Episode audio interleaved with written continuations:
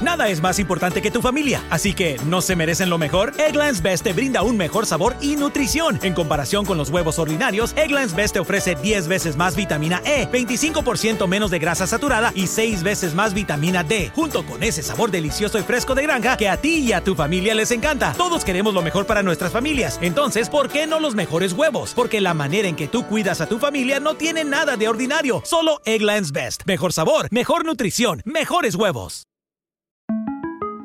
Para celebrar los precios sorprendentemente bajos de State Farm, le dimos una letra sorprendente a esta canción. Sorprendente, State Farm es. Con esos precios tan bajos, ahorro mes a mes. Sorprendente, State Farm es. Yo quiero esos precios bajos, ahorrar es un placer. Como un buen vecino, State Farm está ahí. Todo se reduce al problema de confianza excesiva. Cuando un cristiano llega al punto en el que tiene tanta confianza por su madurez y tiene tanta confianza en su fortaleza que piensa que puede manejar cualquier cosa, él está realmente en una posición muy peligrosa.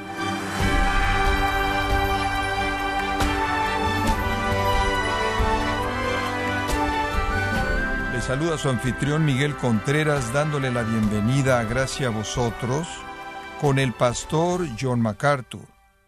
El cristiano sabe que tiene que leer su Biblia, orar, adorar a Dios, amar y compartir el Evangelio. Pero hay actividades de las cuales no se nos dice qué hacer y no sabemos si son blanco o negro. ¿Qué tipo de entendimiento es aceptable? ¿Qué clase de música es buena o correcta? ¿Qué dice la Biblia acerca de estas cosas? Hoy, John MacArthur abordará un tema muy útil para el crecimiento del cristiano, y es el de las zonas grises. Estamos en la serie Trampas de la Libertad Cristiana, en gracia a vosotros. Uno de los problemas que la iglesia en Corinto estaba enfrentando fue el problema de cómo determinar qué debían hacer en las áreas de la vida que la Biblia no toca. Dice que muchas cosas están bien en la Biblia, dice que muchas cosas están equivocadas, debes hacer esto, no debes hacer aquello, pero no dice mucho acerca de muchas otras cosas. ¿Y cómo es que un cristiano sabe si tiene o no el derecho de hacer ciertas cosas que no son mencionadas en la Biblia? Las llamamos un área gris entre lo negro y lo blanco, lo malo y lo bueno. Y entonces del capítulo 8 hasta el primer versículo del capítulo 11, esa sección entera, Pablo está explicando la respuesta a esa pregunta. En el capítulo 8 Pablo estableció un principio y el principio es este. En el área gris usted tiene libertad, esto es como cristiano tiene libertad. Si no está mal, tiene el derecho técnico y moral de hacerlo. Pero hay dos cosas básicamente que deben determinar si usted lo hace o no. Número uno, aun si en términos técnicos es correcto, ¿cómo va a afectar a otros? Ese es su punto en el capítulo 9. Número dos, aunque está bien moralmente o de manera técnica, ¿cómo lo afectará usted si lo hace? Entonces hay dos consideraciones cuando usted está hablando de algo que la Biblia no prohíbe. ¿Cómo afectará a otros si lo hace? ¿Y cómo lo afectará a usted si lo hace? En el capítulo 9 él trató a gran detalle de cómo afectaría a otros y él usó una ilustración de su propia vida. En el capítulo 10 él va a tratar a detalle de cómo lo va a afectar a usted y él usa una ilustración de la vida de la nación de Israel para mostrar cómo el mal uso de la libertad va a afectarlo a usted y va a meterlo a tentación y al pecado y en últimas va a descalificarlo del servicio a Cristo. Ahora, este es un tema muy importante, porque es un tema tan amplio y tiene tanta aplicación a nuestras vidas. Quiero titular la sección El peligro de la confianza excesiva. El peligro de la confianza excesiva. En el caso de los corintios estaban diciendo, oigan, somos salvos, estamos bautizados, estamos instruidos, somos maduros, no nos falta ningún don, Hemos visto muchas cosas en nuestras vidas espirituales. Somos libres, podemos hacer todas estas cosas y no van a afectarnos, no nos van a atrapar, no estamos preocupados. Pero los cristianos más débiles en la iglesia corintia estaban diciendo, pero espera un minuto, algunas de las cosas en las que sientes la libertad de actuar y no haberte tentado, yo no las puedo hacer. Quizás él acaba de ser salvo de alguna adoración idólatra y el corintio más Maduro va a eso en particular y simplemente come lo que hay ahí con sus amigos y habla y tiene un pequeño tiempo social, ignora la idolatría que está pasando a su alrededor, pero el cristiano más débil que acaba de ser salvo si va a ir, se va a encontrar tan pegado a esa manera de vida anterior de la cual acaba de emerger que se vuelve una piedra de tropiezo para él y se vuelve un estorbo. Y él ve a ese otro cristiano maduro y dice, ¿cómo puedes ser parte de esto? ¿Cómo puedes tener algo que ver con esta idolatría terrible? Y esta otra persona está diciendo, ignora la idolatría simplemente como el alimento, como la comida. Pero el cristiano más débil no puede separar las dos. Y entonces Pablo ha dicho en el capítulo 9, tienes que considerar eso, hombre. Y lo que tú puedes manejar, él puede tomar tu ejemplo, él puede seguir tu ejemplo y asistir y quizás no pueda manejarlo. Y usted podría pensar en eso en nuestra sociedad en la actualidad. Usted podría ver alguna forma de entretenimiento o algún tipo de actividad que usted puede manejar, pero un cristiano más débil que acaba de ser salvo de eso, al ver que usted lo hace, sigue su ejemplo pensando que está bien, pero se encontraría en una situación terriblemente peligrosa y va a pensar menos de usted como cristiano y nunca entender cómo puede hacerlo usted. Ese es su punto. ¿Cómo va a afectar a otros? Pero ahora en el capítulo 10 su punto es, ¿cómo va a afectarlo usted? Usted piensa que lo puede manejar, pero ¿puede? ¿Puede vivir al borde de su libertad sin caer? Observe el versículo 27 del capítulo 9 y comencemos. Sino que golpeo mi cuerpo y lo pongo en servidumbre, no sé que habiendo sido heraldo para otros, yo mismo venga a ser eliminado. En otras palabras, él dice, ¿saben una cosa? Yo podría ser un predicador y estar activo, y estar sirviendo a Dios. Y si no me disciplino y sujeto mi cuerpo, podría llegar a descalificarme en el mal uso de mi libertad. Podría usar mi libertad hasta el punto que estoy coqueteando con la orilla de la libertad y podría caer en tentación y pecado y quedar descalificado de servir a Cristo.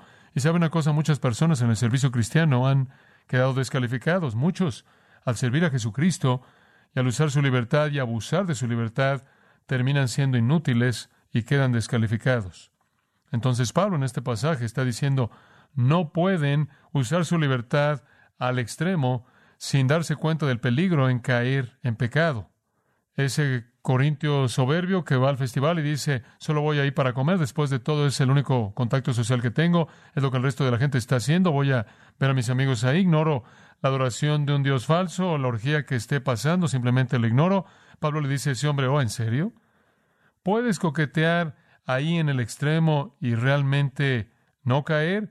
¿O no estarías mejor evitando toda apariencia de mal y no tener que enfrentar la tentación que viene? Todo se reduce al problema de confianza excesiva. Cuando un cristiano llega al punto en el que tiene tanta confianza por su madurez y tiene tanta confianza en su fortaleza que piensa que puede manejar cualquier cosa, él está realmente en una posición muy peligrosa. Observa el versículo 12. Ese es el resumen de los primeros 13 versículos. Este es el germen, este es el corazón, versículo 12. Así que, eso significa, en base a los 11 versículos que acaban de pasar, en base a esto, el que piensa que está firme, mire que qué, que no caiga. Es simplemente cuando piensa usted que todo está bien que usted está mal. Ahora la Biblia advierte, y quiero retroceder un poco del texto y quiero mostrarle algo de lo que la Biblia dice acerca de la confianza excesiva. Como cristianos usted puede ser maduro, yo puedo ser maduro y fuerte, pero al mismo tiempo tengo que ser cuidadoso con lo que hago con mi libertad, porque yo también puedo ser tentado y caer en pecado. Y un pecado que puede descalificarme del servicio, y usted también. La Biblia dice mucho de esto, porque Dios está muy preocupado por esto. Y una y otra vez en la Biblia Dios humilla a los soberbios una y otra vez. En Proverbios 16, 18, la soberbia viene antes de la destrucción y un espíritu soberbio antes de una caída. De hecho, en Proverbios 29, 23 dice, la soberbia de un hombre lo va a humillar. Eso es paradójico, pero es verdad. Permítame mostrar algunas ilustraciones de la soberbia y cómo Dios lo enfrentó. Algunas ilustraciones de la confianza excesiva. Vea Esther capítulo 6. Esther es un libro fascinante. Esther fue una dama judía quien era muy hermosa. Ella estaba viviendo en un reino persa. El rey persa se enojó mucho con su esposa porque estaba borracho una noche. El rey Ahasuero Jerjes estaba borracho y él dijo, tráiganme a mi esposa. Y había una fiesta y él dijo, quiero que todo el mundo vea cuán hermosa es ella, o algo así. Entonces, mandaron a que la esposa viniera. Basti era su nombre. Ya dicen, no lo voy a hacer, no voy a venir ahí. Él solo quiere que desfile. Incluso quería desvestirla enfrente de todo el mundo y ella tenía razón en el sentido de que ella no vino y entonces dijo, no, no voy. Entonces los hombres sabios en la tierra dijeron, estamos en problemas, porque tu esposa no quiere venir. Y él dijo, ya no es reina, queda derrocada si no hacemos eso, entonces toda mujer en este reino no va a venir cuando su marido quiera, porque todo mundo hace lo que la reina hace. Entonces la derrocaron y él dijo, ahora quiero que me encuentren una reina y encontraron una, Esther.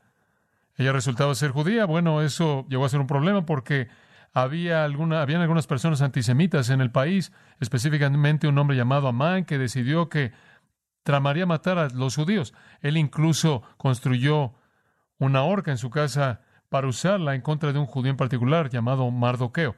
Entonces Amán tenía todo este plan preparado y Esther se volvió la reina. Y en el capítulo 6 nos dice en el versículo 4, y el rey dijo, ¿quién está en la corte? Y Amán iba a entrar al patio exterior de la casa del rey para hablar con el rey para ahorcar a Mardoqueo. Y aquí viene Amán, vamos a ahorcar a Mardoqueo. Todo el tiempo el rey está pensando en honrar a Mardoqueo, como puede ver, pero Amán quiere deshacerse de él. Entonces los siervos del rey le dijeron, que Amán está en el patio. Y el rey dijo, díganle que entre. Y Amán entró y el rey le dijo, ¿qué será hecho para el hombre a quien el rey se deleite en honrar? Amán, ayúdame, tengo un problema. Quiero honrar a este hombre y me gustaría saber ¿Qué piensas que deberíamos hacer realmente para darle a este hombre la alfombra roja? Ahora Amán pensó en su corazón, ¿en quién se deleitaría el rey en honrar más que a mí? Debe ser yo a quien tiene en mente. Y hombre, realmente le dijo, dale el atuendo real, usted sabe todo, como puede ver, iba a ser él, los príncipes nobles, y desfílenlo ahí en la ciudad a caballo y proclamen, hombre, simplemente que es excesivo. Acabó y dijo, maravilloso, eso vamos a hacer con Mardoqueo. Bueno, para cortar la historia, lo que pasó al final es que cuando el rey oyó de el plan registrado en el capítulo 7, versículo 10, Amán iba a matar a Mardoqueo y Esther y al resto de la gente que era judía, entonces ahorcaron a Amán en su propia horca. Ese es el peligro de la confianza excesiva. Isaías capítulo 37, versículo 10. Senaquerib, el rey de Asiria, está jactándose por sus méritos. Cuán invencible es él. Él dice, díganle Ezequiel, rey de Judá, esto, versículo 10 que tu Dios en quien tú confías te engañe, diciendo Jerusalén no será entregada en mano del rey de Asiria. No dejes que tu Dios te engañe. He aquí, tú has oído lo que los reyes de Asiria han hecho a todas las tierras al destruirlas. Y serás tú librado. ¿Tú crees que nosotros, siendo tan poderosos que hemos destruido al resto de la gente, tú te vas a escapar? ¿Acaso los dioses de las naciones los libraron? Esas naciones que mis padres destruyeron, como Gozán, Arán, Raseb, los hijos de Edén que estaban en Telazar, en donde está el rey de Amad y el rey de Arfad y el rey de Sefarbaim, en Aivá. Bueno, todos quedaron aplastados. ¿Crees que puedes tú manejarnos? Enfrentarnos. En Sennacherib dice, estás en problemas. Entonces Ezequías tuvo una reunión de oración y dijo, Señor, estoy en problemas. Tienes que ayudarme. Versículo 36. Entonces el ángel de Jehová salió este ángel lo estudiamos en las últimas dos semanas en la serie del domingo por la noche e hirió en el campamento de los asirios a 185 mil. Y cuando los hombres se levantaron temprano por la mañana, aquí estaban muertos.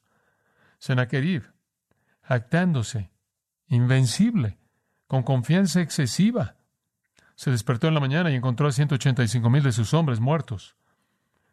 Y más adelante, en el versículo 38, sus propios hijos, Adramelech y Saeser, lo mataron y su otro hijo, Esaradón, reinó en su lugar. Confianza excesiva. En Daniel capítulo 4, otra ilustración que es muy vívida es una ilustración del rey de Babilonia, Nabucodonosor. Y Nabucodonosor se sentía invencible y dice en el versículo 28, todo esto vino sobre el rey Nabucodonosor. Aquí viene. Al final de doce meses, él andaba por el palacio en el reino de Babilonia, él está caminando en el palacio. El rey habló y dijo, ¿no es esta Babilonia la grande que yo he edificado para la casa del reino, la, por la fuerza de mi poder y para la honra de mi majestad. Vean lo que he hecho, es increíble cuán poderoso soy. Mientras que la palabra estaba en la boca del rey, vino una voz del cielo diciendo, oh rey Nabucodonosor, a ti te es dicho el reino, te es quitado. Tú tienes confianza excesiva, se acabó. Y te sacarán de los hombres, y así fue, los medos y los persas, y tu morada será con las bestias del campo, y te harán comer pasto como los bueyes. Siete tiempos pasarán sobre ti hasta que sepas que el Altísimo gobierna sobre el reino de los hombres y se lo da a quien él quiere. Y en la misma hora esto fue cumplido sobre Nabucodonosor. Él fue sacado de los hombres, comió pasto como buey, su cuerpo fue mojado con el rocío del cielo hasta que sus cabellos crecieron como plumas de águila y sus uñas como garras de ave. Se volvió un maníaco durmiendo en el pasto y comiendo como un animal. Soberbio. Abdías. No trate de encontrarlo, simplemente escuche, se lo voy a leer. Abdías es una profecía en contra de Edom. Edom era un área al sur, este y sur de la nación de Israel, al otro lado del Mar Muerto y al sur en la gran ciudad de Edom estaba la ciudad de Petra. Petra era una ciudad que fue escarbada de los riscos en un cañón. Usted puede ir ahí, he estado ahí dos veces, montado a caballo. Usted puede entrar montando en Petra, es una experiencia fantástica. Hay un área en donde solo una persona puede pasar y entonces está fortalecida de manera increíble. Simplemente un hombre puede bloquear la entrada y no hay otra manera de entrar. Y entonces Edom tenía una confianza excesiva pensaba que era invencible. En el versículo 3, la soberbia de tu corazón te ha engañado. Tú moras en los escondites de la roca. Todos viven en las cuevas, viven en las cuevas que ellos han tallado de las rocas. Y eran tan soberbios que pensaban que eran invencibles. En su corazón decían, ¿quién me va a derribar al suelo? Tú que te exaltas como la águila, aunque tú establezcas tu nido entre las estrellas, de ahí te voy a derribar, dijo Jehová.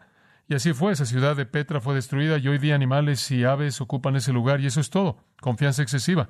En Mateo capítulo 26 tenemos una ilustración del Nuevo Testamento que se vuelve muy personal de la confianza excesiva.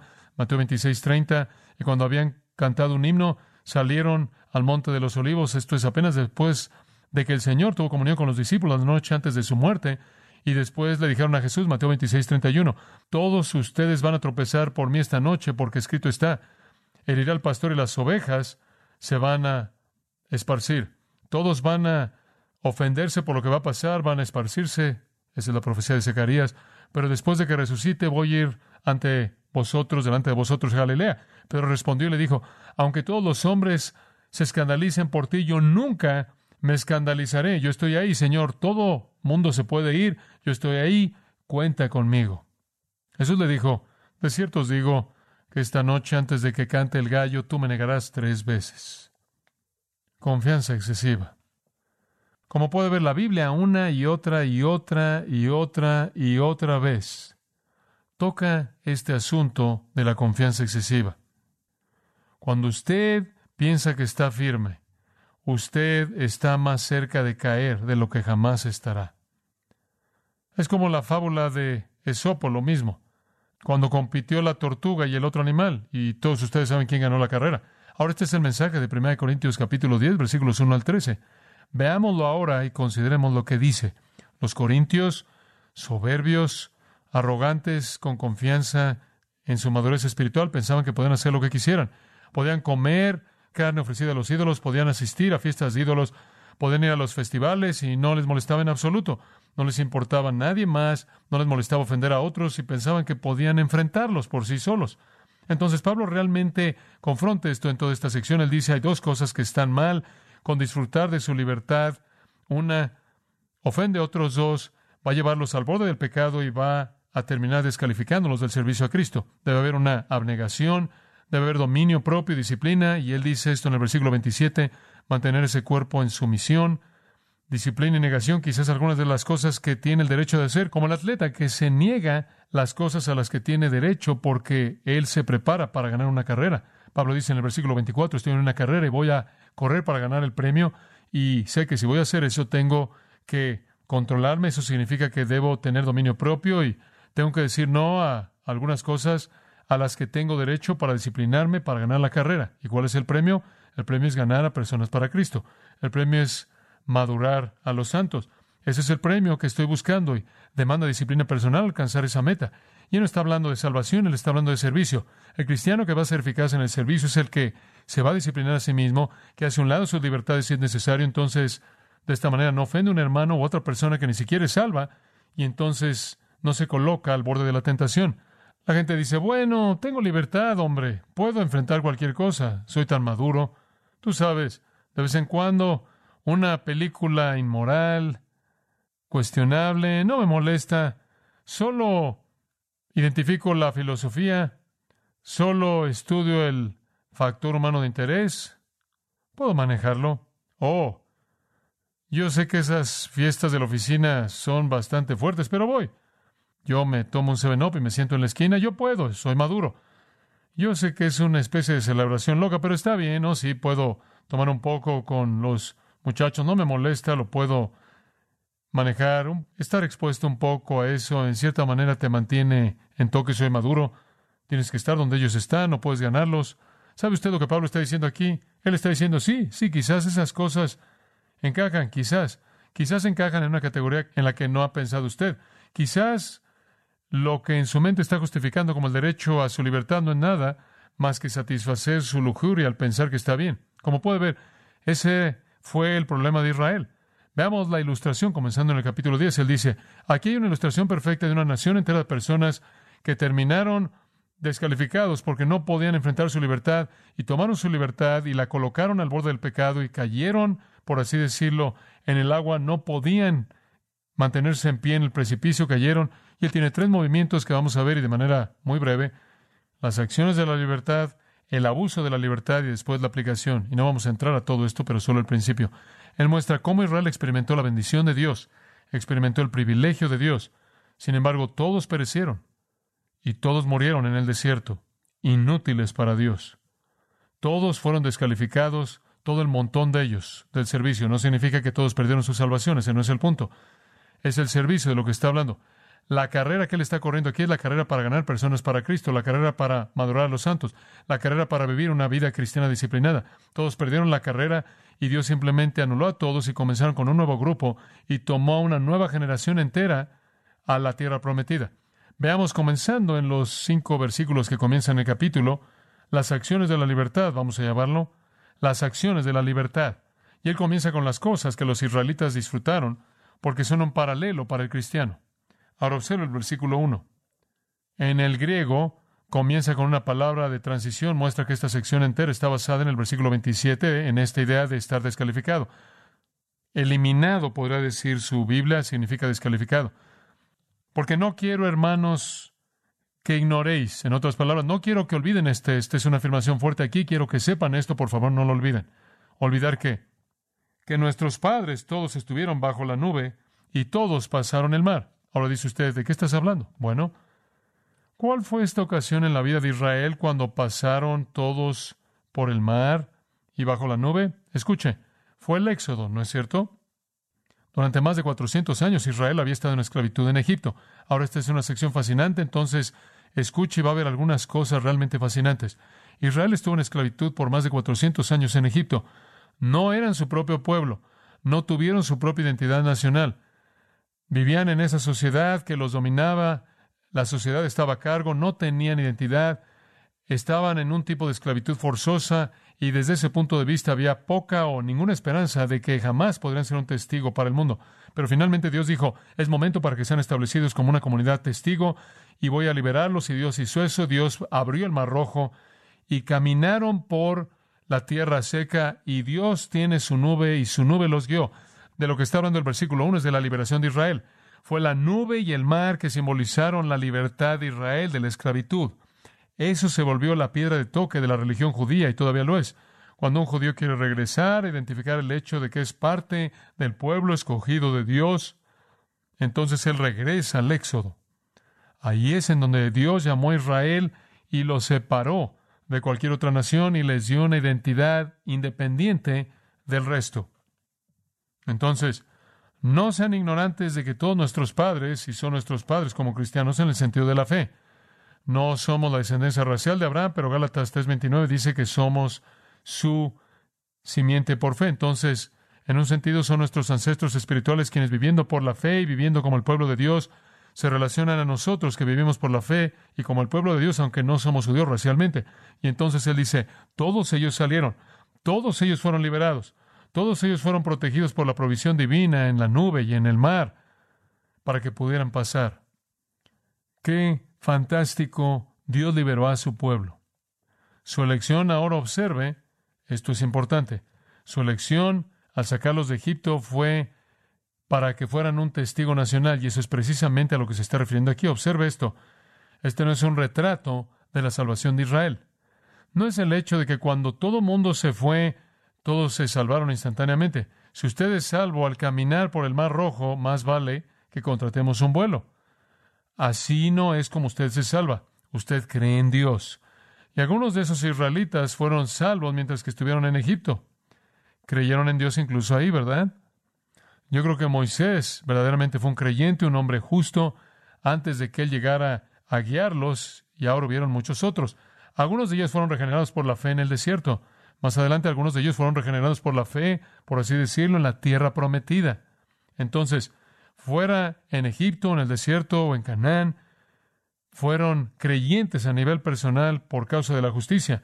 Nunca fue nacional, no fue muy bien, todo mundo fuera de Egipto y al reino. No. No fue un acto de salvación universal. Fue el llamar a una comunidad como testigo. Fue tomar un pueblo que estaba subyugado y desde un punto de vista en el que no podía establecer un patrón para que el mundo viera de lo que es la piedad.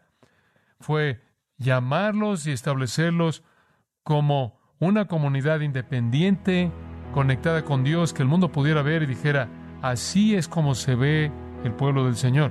Y entonces Dios los está llamando como una comunidad que dé testimonio. Y esto encaja de manera perfecta con el punto de Pablo. Dios ha llamado a la iglesia como una comunidad testigo. Hemos sido sacados de la esclavitud y hemos sido liberados en el mundo para ser una comunidad que comparte la verdad, que es una nación que da testimonio. El peligro es que lo que le pasó a Israel le pase a algunos de nosotros, porque lo que le pasó a algunos de ellos fue esto, murieron en el desierto descalificados de ser parte de esa comunidad testigo debido al pecado. No significa que perdieron su salvación, se volvieron inútiles. Y Dios tuvo que conseguir a más personas para que fuera la comunidad testigo que Él quería.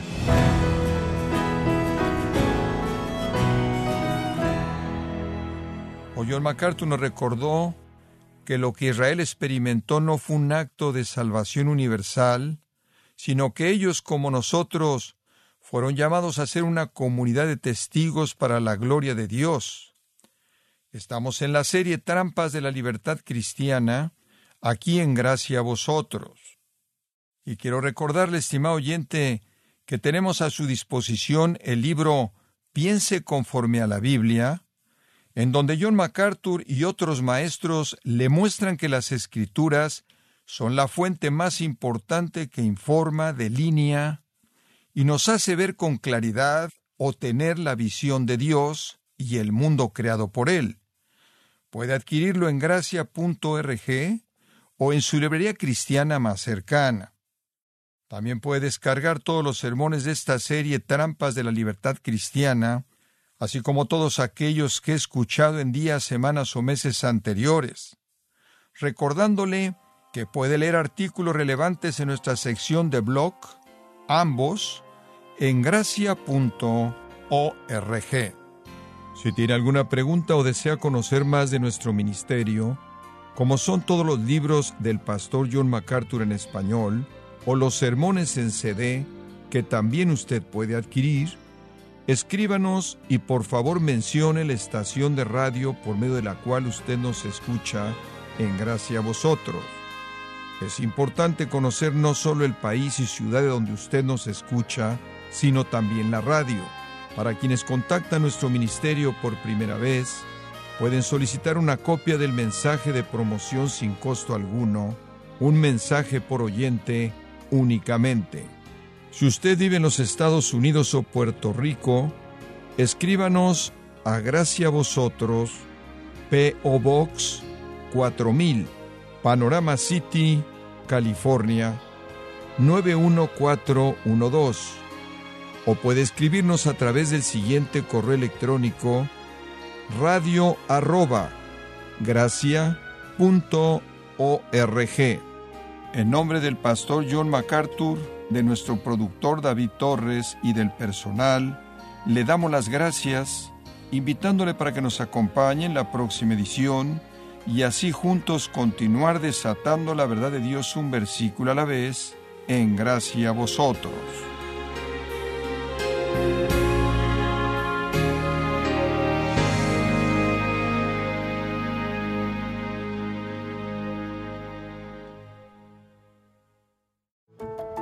Did we become Central Ohio's most trusted team of orthopedic experts?